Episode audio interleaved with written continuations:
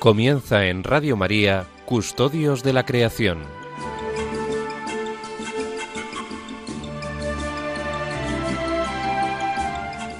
Un programa dirigido por Jaime Muñoz y José María Galán.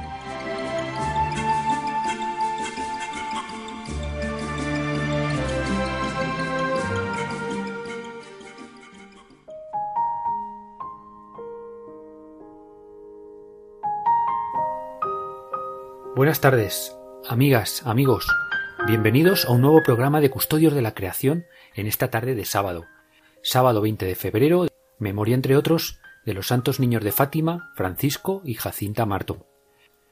Francisco y Jacinta, junto con Lucía, forman la tríada de niños pastores a los que se apareció la Virgen en Cova de Iría, en Fátima, Portugal, en 1917. Estos humildes niños, a pesar de su corta edad, sintieron su corazón lleno de amor por Dios y por la humanidad. Afrontaron grandes dificultades al dar a conocer su experiencia, siendo objeto de, malas interpretaciones y de calumnias. Fueron perseguidos e incluso pasaron algunos días encarcelados, pero todo lo soportaron con paciencia, humildad y espíritu martirial, pese a su corta edad. De los relatos de las apariciones se desprende un clima de profundo amor y a la vez de dolor por el drama y el sufrimiento que vivía la humanidad en aquellos momentos de guerra. ¿no? Recordamos la Primera Guerra Mundial que entonces estaba teniendo lugar. La Virgen pedía oraciones, insistiendo mucho en el rosario, así como también ofrecimiento de los propios sufrimientos por la conversión y reconciliación entre los hombres. Un mensaje continuamente repetido en el marco de otras apariciones marianas, como la más reciente en Quivejo, Ruanda, el lugar tan querido por esta casa de, Radio María. Francisco y Jacinta fallecieron con apenas 10 años de edad, al parecer durante la pandemia de gripe que se inició en 1918 y que asoló el mundo durante varios años. Francisco falleció el 4 de abril de 1919 y Jacinta un día como hoy, 20 de febrero del año 1920. Ambos hermanos fueron beatificados por San Juan Pablo II el 13 de mayo del año 2000 y canonizados posteriormente por el Papa Francisco durante su visita a Fátima el 13 de mayo del año 2017. Pues encomendándonos a Santa Jacinta y a San Francisco Marto y poniéndonos bajo el manto de nuestra Madre la Virgen de Fátima, comenzamos nuestro programa de hoy. Hoy tenemos numerosas propuestas que esperamos os sean de interés y con las que os animamos a que nos acompañéis una tarde más aquí en las ondas de Radio María. Comenzaremos profundizando en el cuarto aspecto destacado en el mensaje del Papa para la Jornada Mundial de Oración por la Creación de este año, el jubileo como tiempo para reparar. Seguidamente, Francisco García y Pilar Ruiz nos ofrecerán un nuevo relato desde dentro de la naturaleza, un relato que hoy nos hará sentir muy de cerca la dinámica del agua. A continuación entrevistaremos a Sonia Olea, de Cáritas Española, para hablar con ella de la exhortación apostólica Querida Amazonía, en el primer aniversario de su promulgación. Y ya posteriormente daremos la bienvenida a José María Galán y dialogaremos con él sobre distintos aspectos relacionados con la conservación de la naturaleza.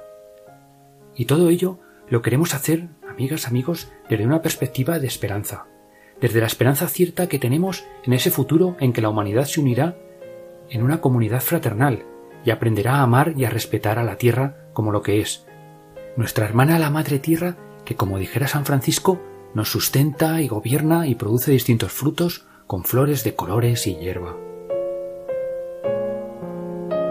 Pues como veis, son muchas y diversas las propuestas con las que queremos acompañaros en esta tarde de sábado aquí en Radio María.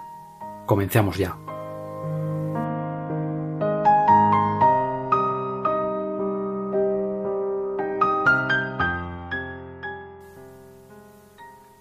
Bien, amigas, amigos, pues como empezamos a comentar en nuestro primer programa, estamos inmersos en el año especial Laudato Si. Laudato Si, junto con la más reciente Fratelli Tutti, son dos encíclicas muy importantes de Francisco en las que podemos encontrar orientaciones e inspiración para afrontar estos momentos tan complejos que vivimos de pandemia.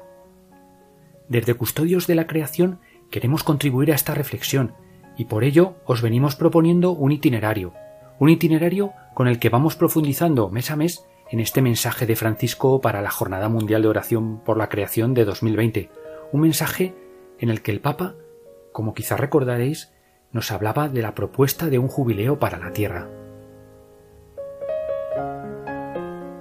Volvemos a recordar de nuevo la importancia fundamental del gran año jubilar en la tradición bíblica. El gran año santo jubilar era un tiempo de restitución, una especie de nuevo comienzo que se propiciaba cada 50 años. Pues bien, Francisco en su mensaje nos recuerda el carácter sagrado de este tiempo jubilar, un tiempo en el que se nos invita a poner en práctica cinco verbos recordar, regresar, descansar, reparar y alegrarse. Si recordáis, en noviembre hablábamos del jubileo como tiempo para recordar, para recordar precisamente nuestra vocación a crecer y prosperar como comunidad de amor con todas las criaturas de la tierra. Al mes siguiente, en diciembre, os invitábamos a reflexionar sobre el jubileo como tiempo para regresar, para escuchar a la tierra, para amarla, para amarla y para sentirnos íntimamente unidos a ella como a una madre. El mes pasado, en enero, os invitamos a reflexionar sobre el jubileo como tiempo para descansar, para recuperar esa categoría sagrada que tiene el descanso bíblico, un descanso aplicado a nuestras vidas, a nuestras relaciones socioeconómicas y a la tierra, que como dice Francisco, gime exhausta, agotada por la demanda incesante de crecimiento, producción y consumo. Pues bien, amigas, amigos, en este mes y siguiendo el discurso de Francisco, os invitamos a reflexionar sobre el jubileo como tiempo para reparar, para, como dice el Papa, reparar la armonía original de la creación y sanar las relaciones humanas perjudicadas. El jubileo, nos recuerda el Papa, nos invita a restablecer las relaciones sociales equitativas, restituyendo la libertad y la propiedad a cada uno y perdonando las deudas a los demás. ¿Os imagináis, amigas y amigos, un mundo sin especulación y sin el reinado del dinero? Francisco nos recuerda también en este contexto, con fuerza y valentía, que no debemos olvidar la historia de explotación de los países del sur, una explotación que ha provocado una enorme deuda ecológica, principalmente por el saqueo de recursos y por el uso del medio ambiente para la eliminación de residuos. Es el momento de la justicia restaurativa, dice Francisco, y de esta manera el Papa vuelve a renovar su llamamiento para cancelar la deuda de los países más frágiles ante los graves impactos de la crisis sanitaria, social y económica que afrontan por el COVID-19, abogando así también porque los recursos que se pongan en marcha para la recuperación pues sean inversiones realmente eficaces orientadas al bien común y al logro de los objetivos sociales y ambientales globales. Es igualmente necesario, dice Francisco, reparar la tierra, Restaurar el equilibrio climático es sumamente importante, pues, puesto que estamos en medio de una emergencia. Se nos acaba el tiempo, como nos recuerdan nuestros niños y nuestros jóvenes. En este contexto, Francisco insiste en que se debe hacer todo lo posible para limitar el crecimiento de la temperatura media global por debajo del umbral de 1,5 grados, tal como se ratificó en el Acuerdo de París sobre el clima. Ir más allá resultará catastrófico, especialmente para las comunidades más pobres del mundo. En este momento crítico, continúa el Papa, es necesario promover la solidaridad intrageneracional e intergeneracional, instando a que en la próxima conferencia de las partes del Convenio sobre Cambio Climático, la COP26 que se celebrará este mismo año en Glasgow, en Reino Unido, los países adopten objetivos más ambiciosos para reducir las emisiones. Restaurar la biodiversidad es igualmente crucial, continúa diciendo Francisco, en el contexto de una desaparición de especies y una degradación de ecosistemas sin precedentes. Es necesario apoyar el llamado de las Naciones Unidas para salvaguardar el 30% de la Tierra como hábitat protegido para el año 2030, a fin frenar la alarmante tasa de pérdida de biodiversidad. Exhorto a la comunidad internacional, dice el Papa, a trabajar unida para asegurar que la cumbre de, biodiversidad, la conferencia de las partes número 15 del Convenio sobre Biodiversidad, que se prevé celebrar también este año 2021 en Canin, en, en China, sea un punto de inflexión hacia el restablecimiento de la Tierra como una casa donde la vida sea abundante, de acuerdo con la voluntad del Creador. Estamos obligados, dice finalmente el Papa, a reparar con justicia, asegurando que quienes han habitado en una tierra durante generaciones puedan recuperar plenamente su uso. Las comunidades indígenas deben ser protegidas de las empresas, en particularmente de las multinacionales, que mediante la extracción deleteria de combustibles fósiles, minerales, de madera y productos agroindustriales hacen en los países menos desarrollados lo que no pueden hacer en los países que les aportan capital. Y que, como ya dijera San Juan Pablo II, recuerda Francisco, esta mala conducta empresarial representa un nuevo tipo de colonialismo que explota vergonzosamente a las comunidades y a los países más pobres que buscan con desesperación su desarrollo económico. Es por ello necesario consolidar las legislaciones nacionales e internacionales para que regulen las actividades de las empresas extractivas y, garanticen a los perjudicados el acceso a la justicia. Pues bien, queridos oyentes, durante el próximo mes os invitamos a reflexionar sobre todos estos aspectos del jubileo como tiempo para restaurar. Y también, ¿por qué no?, a preguntarnos con honestidad cómo podemos contribuir cada uno, desde la sencillez de nuestras vidas, a restablecer esos lazos rotos entre nosotros y la naturaleza, esa armonía integral original de todo lo creado conforme a la voluntad amorosa de nuestro Dios.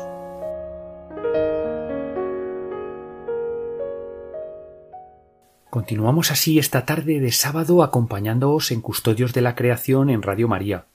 Seguidamente damos ya paso a nuestros amigos Francisco García y Pilar Ruiz, que nos acercarán la naturaleza desde la perspectiva de los cursos de agua.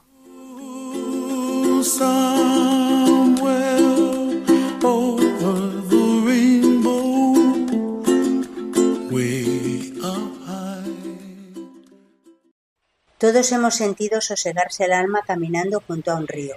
Su fluir continuo y sereno nos lleva a encontrar cierta paz interior y retiro espiritual. Un río siempre se excusa para el solaz y el recogimiento. Contemplar el pequeño vergel que conforma sus orillas reconforta el alma y enriquece el espíritu. En medio del abrasador calor del verano, el río representa la vida, el amparo, la pureza, el descanso. Su continuo tatuar la piel, unas veces de blanca arenisca, otras de duro granito, le hace esculpir caprichosas formas y laberínticos litogramas, que desde la distancia celestial asemejan mapas, sendas, venas, ondulantes cabelleras. Pero también es prisión de animales acuáticos, que no gozan de la libertad de los inmensos océanos y que, confinados en las arterias de la tierra, libran su continua batalla por la supervivencia, los ríos son fuentes de vida y a la vez son testigos mudos del maltrato que los hombres infligimos a la naturaleza. No hay nada más triste que un río muerto, henchido de podredumbre y de objetos disonantes manufacturados y despreciados por el hombre. Un río muerto es la sangre ponzoñosa que mata el cuerpo lenta pero inexorablemente. Desde siempre el río ha estado en mi ecosistema privado y próximo. Nombres como el Tera, el Porma, el Esla, el Tormes, el Alagón, el Francia, el Águeda, el Padre Duero, son muescas en la cronología de mi existencia, pero junto a ellos también está el Senegal, el Zambeze, el Olifán, el Congo, el Colorado. Todos ellos y muchos más son parte de esa red de fluyentes que se han deslizado por mi historia pero los ríos son de naturaleza salvaje y como tales se comportan. No todo en ellos es discurrir sereno en busca del lejano mar. Los ríos están vivos y presentan multitud de caras distintas, unas amables y consoladoras, pero otras salvajemente destructivas. Esta experiencia que paso a relatar acaeció en el río Pirón. Este afluente del Gran Duero parte desde las laderas del sistema central. Recién nacido salta de roca en roca arrojándose con veloz desparpajo por las empinadas gargantas para después serenarse en el llano, donde da de beber a las vegas verdes de bucólicos prados salpicados de plácidas ovejas. Acaeció que la nieve al final del invierno se había amontonado en la sierra tras un último estertor helado. La capa blanca relucía espléndida hasta el punto de iluminar las noches de luna. Las heladas nocturnas la soldaban al suelo, a la roca, al monte, de tal forma que su continuo llorar diurno se veía contenido cada noche a la caída del sol. Pero como siempre los puelcos en el clima dan al traste con la calma y el dulce sosiego. El viento sur trajo consigo las nubes y la calidez nocturna, tornando la nieve en agua que, desoldándose de las empinadas laderas, se precipitó hacia el llano en desconcertada carrera. El plácido río entonces se vio devorado por las aguas. Desaparecieron sus márgenes, sus contornos, sus límites. En el prado todo se convirtió en agua, en corriente, en muerte. El rebaño de ovejas huérfanas de capitán optó por tomar una sucinta loma, una pequeña tachuela del terreno para tratar de no ser engullido por el agua, que ya no era un río. Unos quinientos animales se agolpaban formando una isla de lana y balidos que parecía pronta al naufragio. Las del centro pisaban seco, pero la inmensa mayoría solamente hacían pie o pata en el agua somera. La voz de alarma del ganadero llegó a nosotros por el conducto reglamentario, y echando la zodia al remolque emprendimos camino del lugar donde las pobres pécoras aguardaban un incierto final. La primera impresión fue eso, impresionante.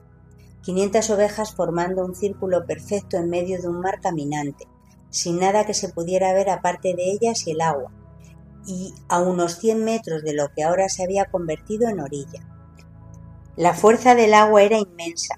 Llegar hasta ellas suponía conseguir sortear miles de metros cúbicos que desfilaban a paso ligero, vega abajo.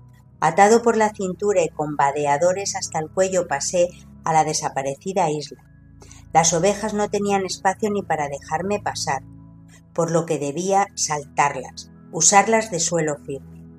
Entre el amasijo de patas pude ver el topón y la raíz de un viejo chopo que sobrevivía en la cima de la tachuela. Había encontrado el ancla, até la soga y volví por ella a la orilla. La cuerda sirvió para pasar la barca y en ella comenzamos a cargar ovejas. Siete, ocho, nueve, lo más diez, no cabían más. Desde tierra firme, una ristra de manos tiraban de la soga. Sería lento, pero funcionaba. ¡Qué iluso! Las ovejas, viendo que se alejaban de su rebaño, se lanzaron al agua, volviendo a la isla las más, y algunas que otra perdiéndose en el infinito del horizonte del agua dudas, nervios, miedo. Al fin vuelta a empezar con la carga. Doce ovejas en la sentina y dos de nosotros encima de ellas, con los brazos y piernas abiertos a modo de red para que no saltara. De esta guisa conseguimos ir pasando animales, a base de viajes y redes humanas.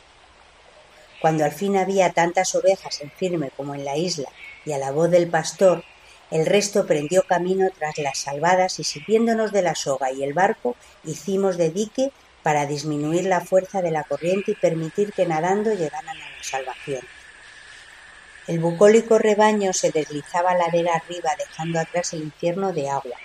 Nosotros, con el cuerpo herido y exhausto, contemplábamos la escena disfrutando por el deber cumplido de la paz y el sosiego que tantas veces nos había ofrecido el río ese que a nuestras espaldas se encontraba ahogado en el fondo de la impresionante crecida. Acabamos de escuchar el relato El río, amablemente ofrecido por Pilar Ruiz y Francisco García. Muchas gracias amigos por compartir de nuevo vuestras experiencias con toda la familia de Radio María. El relato de Pilar y Francisco nos da pie a hablar del agua, un elemento esencial para la vida, y desgraciadamente tan maltratado por la contaminación y la especulación. Precisamente hace apenas un año, el Dicasterio para el Servicio del Desarrollo Humano Integral publicó el documento Aqua Fons Vitae, orientaciones sobre el agua, símbolo del grito de los pobres y del grito de la tierra. Un documento muy importante que si tenéis interés en estos temas os invitamos a leer. El agua es un elemento con fuertes resonancias en la tradición bíblica y cristiana. El agua es, el signo material visible en el sacramento del bautismo, y en la bendición del agua que se hace que hace el ministro durante el ritual, pues se repasan ámbitos de la historia de la salvación donde el agua tiene una simbología salvífica. En el origen, cuando el Espíritu de Dios se cernía sobre las aguas, en el diluvio, en el paso del Mar Rojo, en el bautismo de Jesús en el Jordán, o el agua vertida del costado de Jesús en la cruz. El relato de Pilar y Francisco pues también nos puede evocar esos momentos de la vida pues donde alguna circunstancia extraordinaria que, que no esperamos, pues nos puede sobrevenir y dejarnos sobrepasados, indefensos, angustiados. Pues cómo no pensar en ello en estos momentos tan dramáticos de, de pandemia, ¿no? Pues en esos momentos la tradición cristiana nos anima a poner la confianza en el Señor, que nunca nos abandona y que siempre está presto a rescatarnos si acudimos a Él. No temas, dice el Señor por boca de Isaías, no temas, que te he redimido, te he llamado por tu nombre, tú eres mío. Cuando cruces las aguas yo estaré contigo, la corriente no te anegará.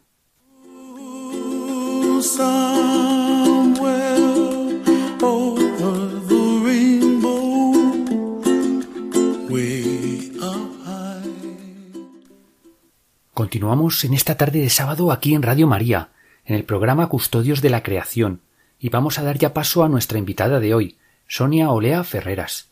Sonia es licenciada en Derecho por la Universidad Autónoma de Madrid, diplomada en Misionología por la Universidad Pontificia de Salamanca, posgrado en Migraciones por la Universidad Pontificia de Comillas, posgrado en Relaciones Internacionales por la Universidad Jesuita Alberto Hurtado de Chile y máster en Derechos Humanos, Estado de Derecho y Democracia en Iberoamérica por la Universidad de Alcalá. Sonia forma parte del equipo de incidencia de Cáritas Española y es comisionada de Cáritas Internacional ante las Naciones Unidas para el Derecho Humano y la Vivienda. La razón de invitar a Sonia esta tarde es porque entre sus distintas funciones es también coordinadora del equipo de incidencia internacional de la REPAM, que es la red intereclesial de la Panamazonía, y miembro además de su eje de derechos humanos. Como sabéis, queridos oyentes, desde Custodios de la Creación nos venimos haciendo eco en cada programa de esa región tan importante para la Tierra como es la región panamazónica. Y es que precisamente en estos días pues se ha cumplido el primer aniversario de la exhortación apostólica posinodal Querida Amazonía del Papa Francisco. Y justamente de todo esto queremos hablar con Sonia Olea. Pues bien, para introducir a Sonia Olea y antes de empezar a hablar con ella, vamos a escuchar una, una canción que la propia Sonia nos ha recomendado. Todo está interligado.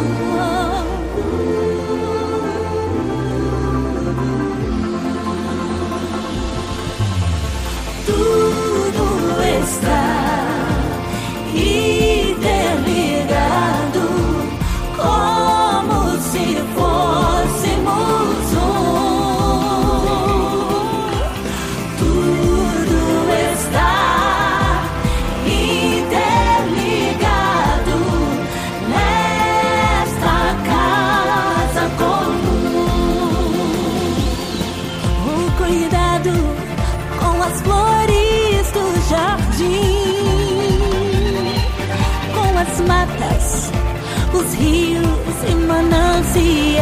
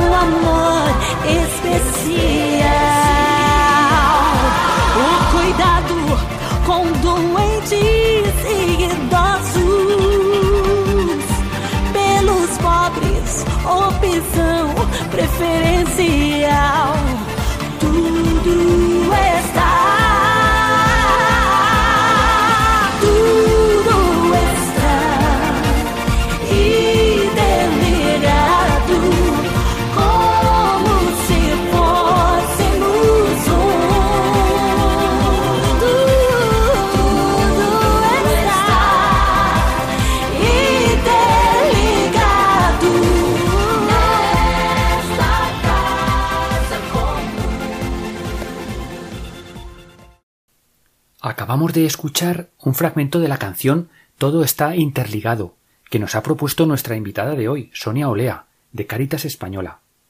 Buenas tardes, Sonia. Bienvenida a Radio María y muchas gracias por atender la llamada de Custodios de la Creación. ¿Por qué nos propusiste esta canción? ¿Qué pretende destacar?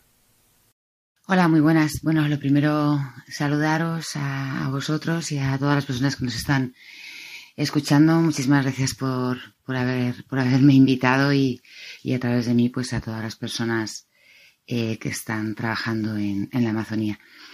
Esta canción es una canción eh, que nace en Brasil y que, y que, bueno, lo que intenta expresar, y creo que queda bastante evidenciado, es esa universalidad entre, entre las personas y la naturaleza, ¿no? Un poco, pues, yo creo que, que volvernos a, aquel Génesis, aquella propuesta que tenía el Padre Dios de, de, un mundo, mm, bueno, pues unido eh, con un mismo sentir. Y, y, para nosotros y para nosotras ha sido muy importante durante toda la, durante toda la preparación del sínodo eh, durante la propia celebración del sínodo, tanto dentro, dentro del Vaticano como fuera, que teníamos un montón de actividades, pues muchísimas veces estará la canción que nos unía a todas y a todos, eh, viniendo de, de, tan diversos países como, como estábamos, ¿no? Como sabéis, en la Panamazonía hay nueve países y luego además pues estábamos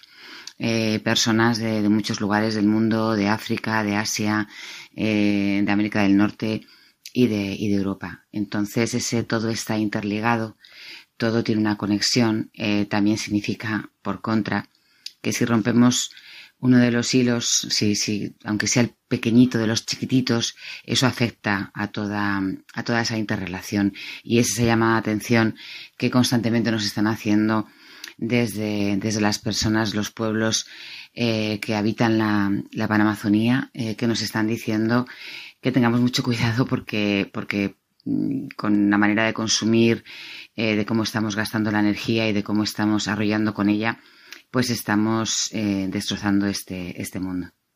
Eh, gracias, Sonia. Como hemos comentado, en estos días hemos recordado el primer aniversario de la exhortación apostólica Querida Amazonía, una exhortación que deriva a su vez del Sínodo de la Amazonía celebrado durante el mes de octubre de 2019 y de su documento de conclusiones, Amazonía, nuevos caminos para la Iglesia y para una ecología integral. Tú viviste muy de cerca este sínodo. ¿Qué ha supuesto este sínodo y cuál fue tu experiencia en él? El sínodo, bueno, significó muchas cosas eh, eh, aquellas semanas en, Roma, pero yo quiero destacar sobre todo la preparación del sínodo, ¿no? Que estuvimos pues casi, casi año y medio, dos años, eh, preparándonos para ese momento con asambleas en muchos lugares del mundo, no solamente esencialmente en, en, en, en, todos los países que conforman la Panamazonía, pero también en otros lugares, ¿no? También tuvimos en reuniones para ver, bueno, qué iglesia, qué, esa propuesta que nos hacía Francisco eh, de qué, iglesia nueva queremos, eh, con qué contextos, eh, con qué sustrato, con qué valores, qué propuestas hacemos al mundo, a la sociedad entera, a los estados, a los gobiernos eh, a toda la sociedad civil que, la conforma y, fue muy potente, ¿no? Porque ya cuando llegó el momento de, ese encuentro en Roma en aquel octubre de 2019, pues eran, muchas las carpetas llenas de, voces, grabaciones, videos, eh, donde, se llevaban eh, muchas peticiones. Para mí también la grandeza de, de, aquella reunión en Roma fue que también el, el, esa, sino, esa, forma también nueva de hacer sínodo eh, se reflejó en qué voces también se escuchaban, ¿no? Bueno, todos sabemos que, que a la final el sínodo pues es un, un, una reunión especial eh, que tienen, que tienen eh, obispos pues, pues de, por determinadas temáticas, por determinados territorios, pero en aquel sínodo de Roma eh, de la Panamazonía estuvieron las voces de los pueblos indígenas, de los pueblos ribereños, estuvieron las voces de las mujeres, de las mujeres indígenas, de las mujeres de iglesia que, que, tantas veces he visto yo en mi caminar por allá, por América Latina, siempre permanentemente al lado de, de, la pobreza y del sufrimiento y de la vulneración de derechos humanos. Entonces fue muy potente. Yo personalmente, que también me preguntáis, eh, yo estaba afuera, eh, estábamos apoyando desde fuera, eh, teníamos eh, ponencias, conferencias en Radio Vaticana, en otros espacios que había en Roma, y por las mañanas eh, íbamos a la hora que entraban las personas que participaban del sínodo y cantábamos con ellas, bailábamos una especie de bendición con esos sonidos de los objetos de la Panamazonía de tan diversos pueblos, ¿no? porque son, son totalmente diversos en, en Brasil, en Colombia, en Ecuador, en Bolivia, en Perú, en, en, Guayana tan diverso todo, ¿no? Y, para a, mí me queda mucho esas mañanas como de envío, ¿no? De que cada día enviábamos a las personas que entraban dentro, dentro del Vaticano, eh, y luego el resto del día la alegría que teníamos de expandir y de multiplicar lo que allí dentro eh, se estaba viviendo. También sabiendo que eso también era una, parte del camino, que no, que no terminaba todo con el sínodo, sino que después venía algo muy importante, que era cómo íbamos a trasladar esas propuestas del sínodo a cada lugar del territorio, ¿no? que, que yo creo que ha sido mm, de lo más potente que hemos vivido y luego el aporte que tuvimos no solo del documento sinodal, sino de la propia exhortación querida Amazonía. Eh, muchas gracias, Sonia. Pues hablemos precisamente ahora, si te parece, de, querida Amazonía, de esos cuatro sueños del Papa para la región panamazónica. ¿Qué, destacarías de este, de este documento, Sonia? Bueno, yo personalmente, eh, por mi trabajo y por mi opción eh, también personal, destaco sobre todo el primer sueño, ¿no? El, sueño que habla de, otro mundo posible donde cesen las, vulneraciones de, los derechos humanos.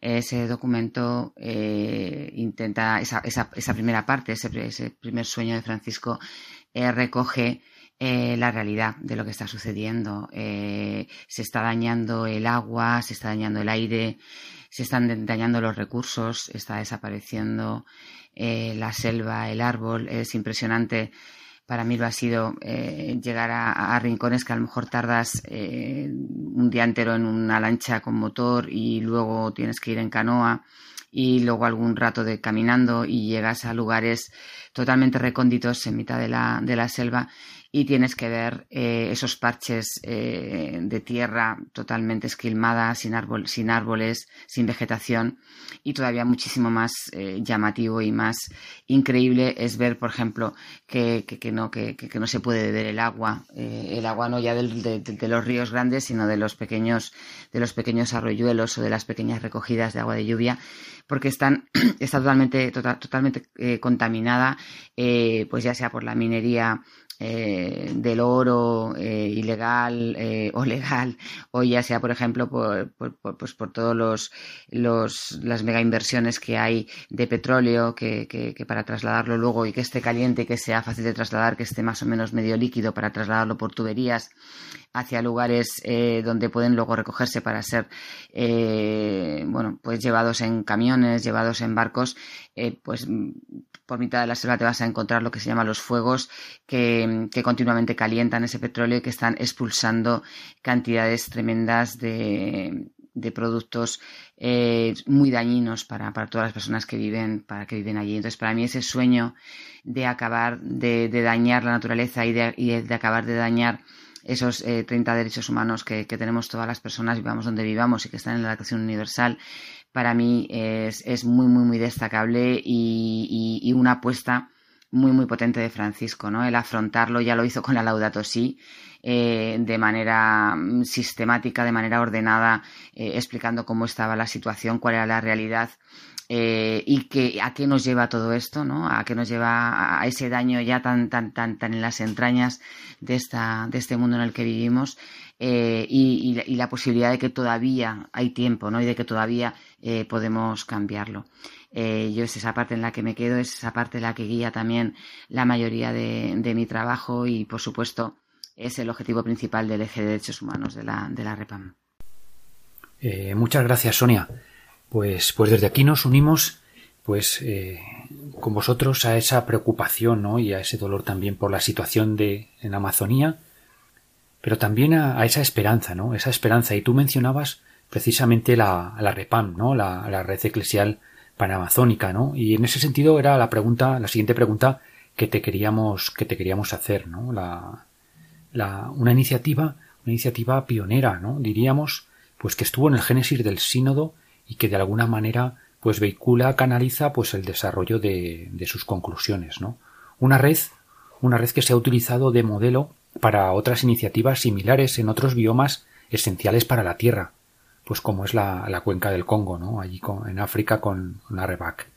Caritas Española ha estado y sigue estando muy implicada en esta iniciativa. Eh, ¿Qué destacarías, pues, de la REPAM y de la contribución de Caritas Española a esta red, a esta red eclesial? Mira, yo creo que la mayor contribución de, Caritas Española a la REPAM eh, es la de estar de otra manera, ¿no? Eh, desde los inicios, desde, desde, antes de la creación institucional de la REPAM en Brasilia, ya compañeras y compañeros míos estuvieron en, ese primer germen, ¿no? De plantearse una red de otra manera. Y desde esos inicios eh, siempre una claridad eh, por parte de, la dirección de Caritas Española y por parte de mis compañeras y compañeros que, estaban cerca en, el área de cooperación internacional, eh, hubo una claridad de que esto iba a ser diferente, de que Caritas iba a estar, Caritas Española iba a estar de otra manera. Y así ha sido. Eh, nos hemos sentido siempre parte, un, miembro más de, la red, en la reflexión, en, soñar juntas, en, ver propuestas de cómo caminar y, luego hemos estado a lo que se nos a lo que ha, ido siendo necesario, ¿no? Eh, no se trata de ser eh, una entidad financiadora de proyectos en, países del sur, sino de ser una entidad parte de una red que, quiere cambiar las cosas y que quiere hacer otro mundo posible. Desde ahí, eh, nuestra colaboración ya más técnica ha venido dada de lo que se nos ha ido eh, pidiendo, o por carismas o por, oportunidades, lo que Caritas Española podía poner en medio de lo que se iba eh, viendo, organizando, viendo las prioridades, por dónde había que caminar. Y rápidamente, desde los territorios, nació la necesidad de, hacer una promoción, una formación en derechos humanos para poder afrontar eh, lo que estaba pasando y para poder ver cómo intentar eh, eh, acabar con las vulneraciones de tantos derechos como comentábamos antes del derecho al agua, del derecho al territorio, a la identidad cultural, al hábitat, a la participación, bueno, tantísimos, a la salud, tantísimos derechos.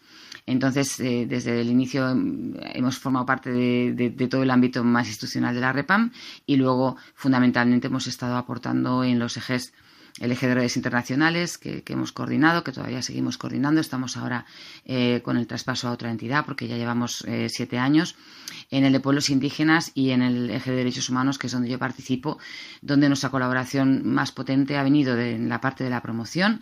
Hemos participado en todas las escuelas que ha habido de derechos humanos, eh, en la parte de seguimiento de casos y sobre todo en la incidencia internacional, donde venimos eh, colaborando y aportando y reflexionando y caminando eh, tanto en el nivel regional de la, del sistema interamericano de derechos humanos como sobre todo y de manera mucho más rotunda en el, en el sistema universal de derechos humanos en Naciones Unidas, tanto en Ginebra como, como en Nueva York.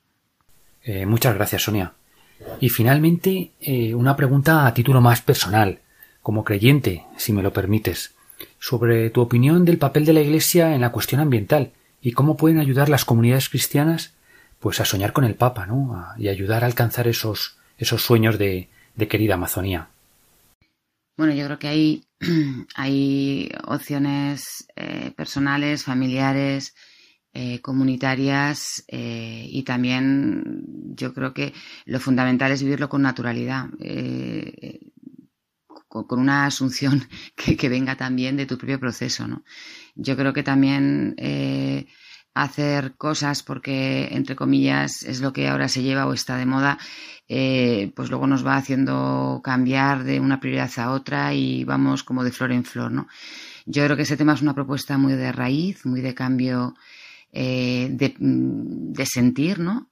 Eh, muy de cambio de pensar y, muy de cambio de costumbres eh, cotidianas que, bueno, por suerte tenemos, muchas veces lo comentamos, ¿no? Entre nosotras y, nosotros tenemos a unos hijos que ya se están educando en, entender que este mundo está sufriendo y que, y que hay que hacer cambios eh, cotidianos, ¿no? Respecto al consumo, tanto al consumo de las energías como del agua, eh, bueno, y a la propia actitud de vida, ¿no? De qué priorizamos, en qué, entre comillas, gastamos o invertimos en nuestro tiempo, ¿no?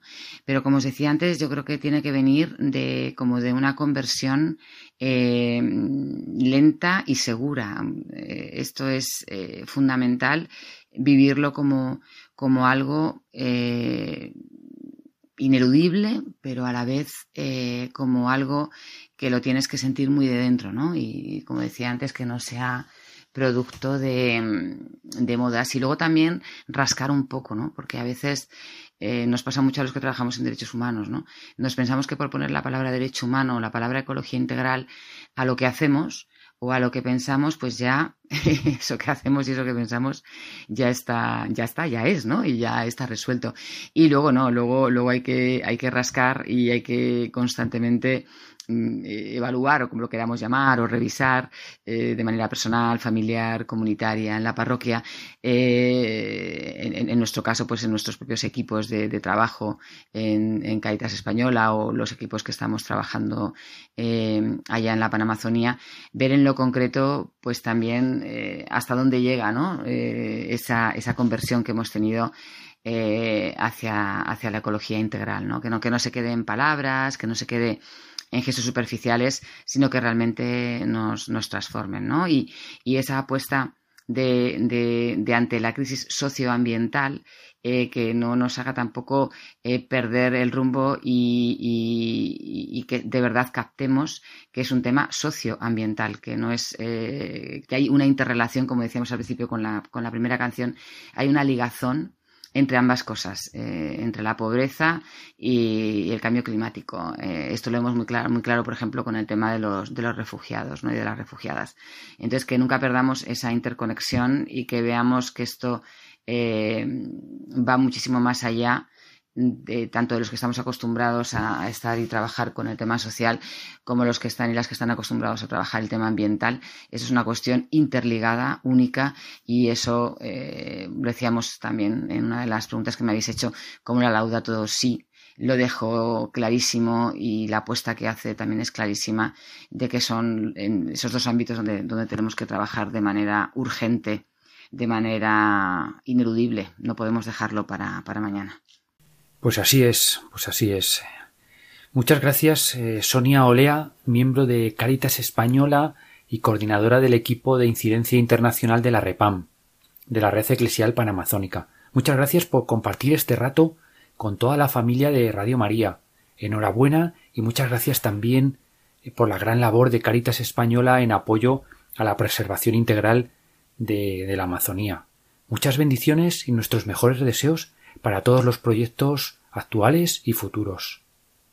Pues nada, muchísimas gracias también a, vosotros. Ha sido un gusto estar aquí, compartir, traeros un poquito de, la terrible realidad de allá que no hemos comentado, pero que ya os podréis imaginar que con la situación de la pandemia del COVID, eh, en muchos casos la poca protección que está habiendo eh, por parte de, bueno, de la seguridad de cada país respecto a que no entren eh, las transnacionales, que no entre la minería ilegal en zonas protegidas y en zonas muy importantes eh, del bioma del mundo, bueno, pues ahora más que nunca están situaciones invisibilizadas y que necesitan de nuestra atención y de que estemos ahí para, defenderles y para defenderlas. Así que muchas gracias por este rato y, que, sigamos muy atentas y muy atentos a ese grito, a ese grito de la naturaleza que nos está llegando cada, cada día. Un abrazo muy fuerte.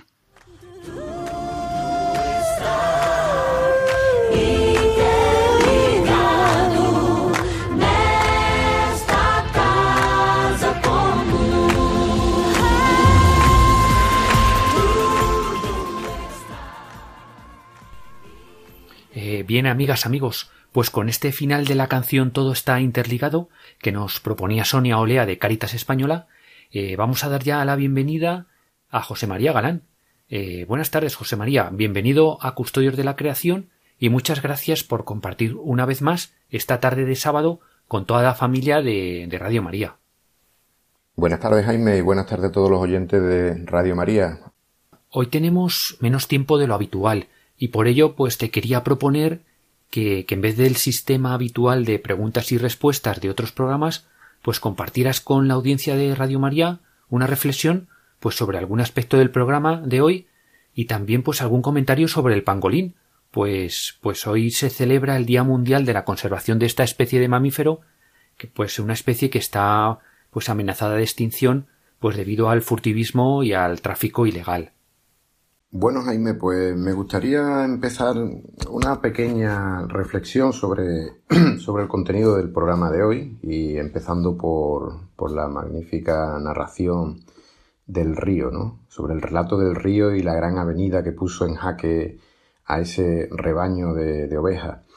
Es muy interesante porque todo lo que se narra y de la manera que está narrado transmite un mensaje de esperanza. La esperanza en el cristianismo siempre ha estado representada en los primeros tiempos, que es cuando más se utilizaba ese símbolo, siglo II y siglo III, por el ancla.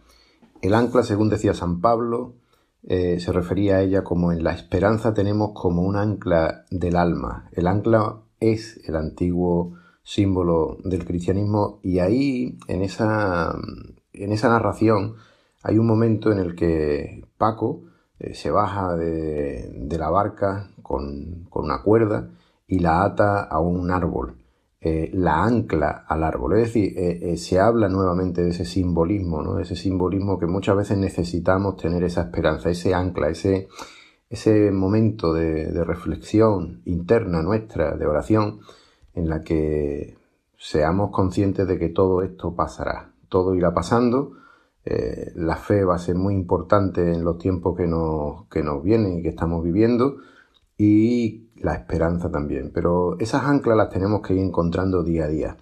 Hay anclas que, bueno, esta misma mañana he visto por, por el Rocío, un grupo de amigos que están recogiendo comida pues para llevarlo a, a Caritas. Eso es un ancla también de esperanza actual, eh, presente. No es una esperanza hacia el futuro, es una esperanza actual.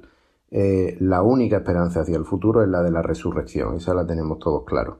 No obstante, tenemos que ser conscientes que tanto el río como, como el rebaño de, ovejas eh, son una metáfora de las situaciones que la vida nos pone a diario. Y estos últimos años hemos estado muy tensionados. Este último año ha sido un año eh, único, singular y que nos ha puesto a todo contra las cuerdas. Entonces, más que nunca necesitamos recuperar esa, esperanza, ¿no? Es la palabra que, a mí me sugiere todo, todo el relato. También tenemos otra esperanza y es que pronto se están reconociendo en muchos sitios eh, los derechos a otras partes de la biosfera que no solamente somos nosotros, los humanos, eh, se está reconociendo como entidad jurídica propia algunos ríos. Y es algo impresionante. He estado buscando por ahí, he encontrado ríos como el Atrató en Colombia, el Wanawi que estaría en Nueva Zelanda y el Ganges en la India, en los que ya eh, gozan de una entidad jurídica propia. ¿Qué significa esto? Significa que dañar un río eh, dañar alguno de estos ríos tiene consecuencias penales, consecuencias legales. Eh, es algo que tendríamos que ir aprendiendo porque también en la comunidad cristiana el agua es fundamental, el simbolismo del agua, la renovación cíclica, esas conexiones con la naturaleza son los que de alguna manera tenemos que, que recuperar, no ya solo de manera simbólica o de aprendizaje de vida, sino sobre todo también de acción. Necesitamos seguir actuando, necesitamos seguir siendo custodios, custodios de la creación, que es como se llama nuestro programa. Bien, recordando que hoy es el día 20, hoy es el día internacional, hoy es el día internacional del pangolín. Sí, el pangolín es un animal eh, interesante porque últimamente en el año 2020 se ha, se ha puesto en, prensa que estaría relacionado con el origen del, del COVID, con el origen del coronavirus. Por eso me gustaría contaros algunas cuestiones sencillas, rápidas de lo que es el pangolín. La primero, la propia palabra pangolín viene del, malayo. En, el, en malayo, el pangolín significa el que se enrolla, porque esa es una actitud que tiene este, este grupo de animales. Hay como aproximadamente, bueno, hay ocho especies de, pangolines, tienen un tamaño que oscila entre los 40 y los 60 centímetros y se distribuyen a lo largo de, eh, de algunos de los países africanos y de Asia, desde la India, China y Malasia. Eh, lamentablemente es uno de los mamíferos, es el mamífero más traficado del planeta, pero con diferencia. O sea, la cantidad de, de escamas de pangolín que se están moviendo y que se han ido traficando desde África hasta Asia para el uso en una medicina que se considera tradicional, pero que no lo es, y China, que tampoco lo es, aunque sí lo están usando, es para el uso este de las escamas. En realidad esa comercialización ilícita que se hace porque goza de protección en muchos sitios, en Hong Kong por ejemplo también está protegido y la mayor parte de estas especies están contra las cuerdas. Em, ¿Qué es lo que ha hecho que saltara en las noticias? Pues bien, el pangolín se alimenta normalmente de hormigas y de termitas, pero duerme en el interior de troncos y oquedades. Al dormir en el interior de troncos y oquedades está en contacto normalmente con murciélagos y con otros animales que viven en esas condiciones.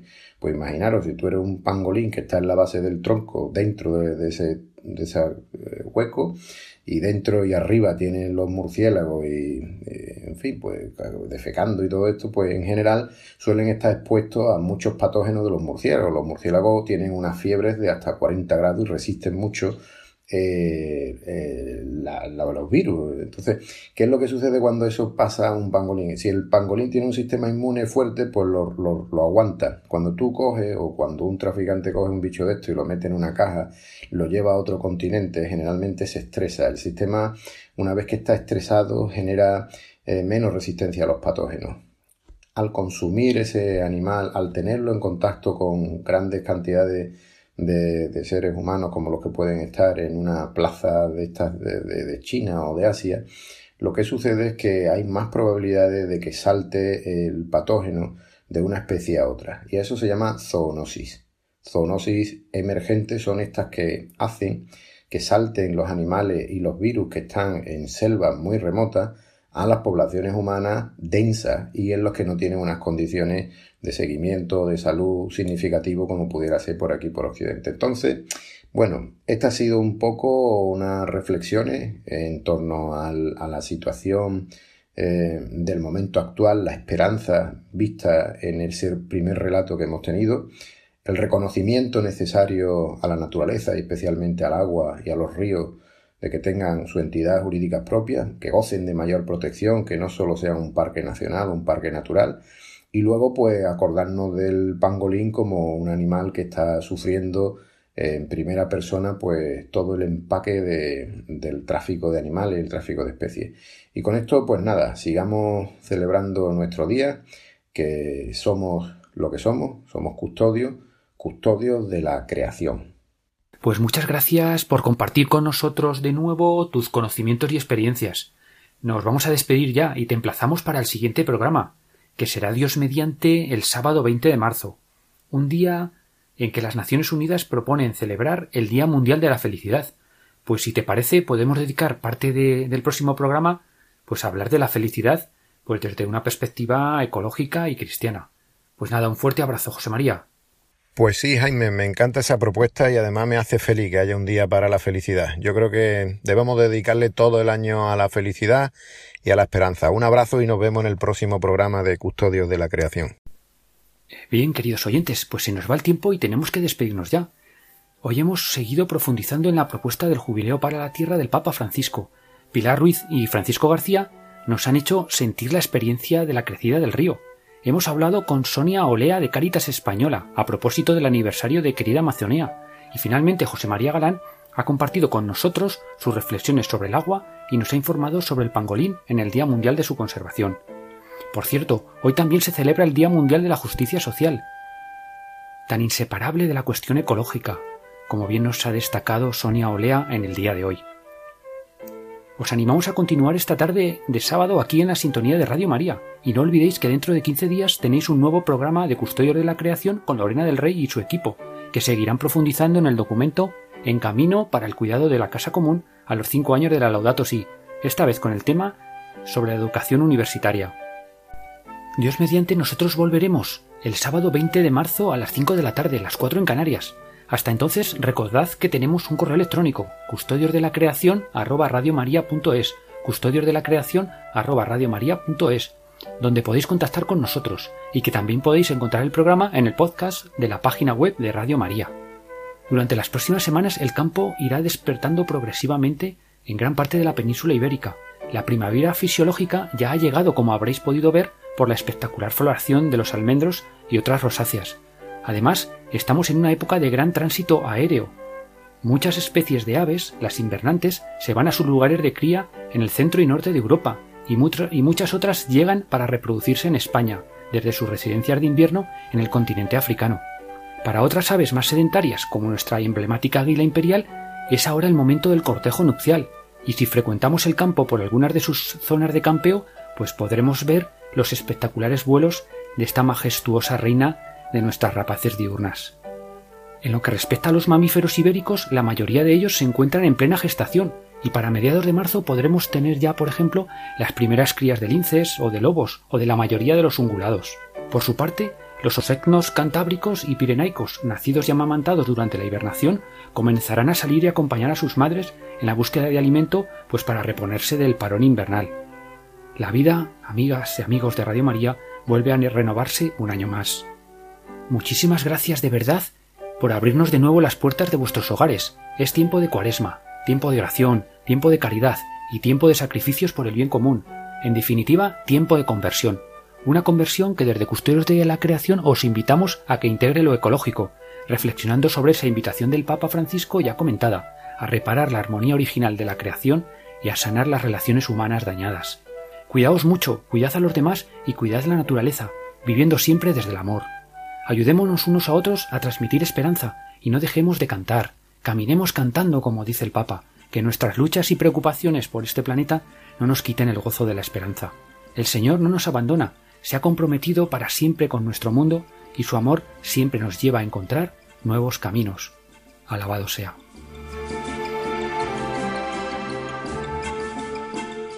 Acaban de escuchar el programa Custodios de la Creación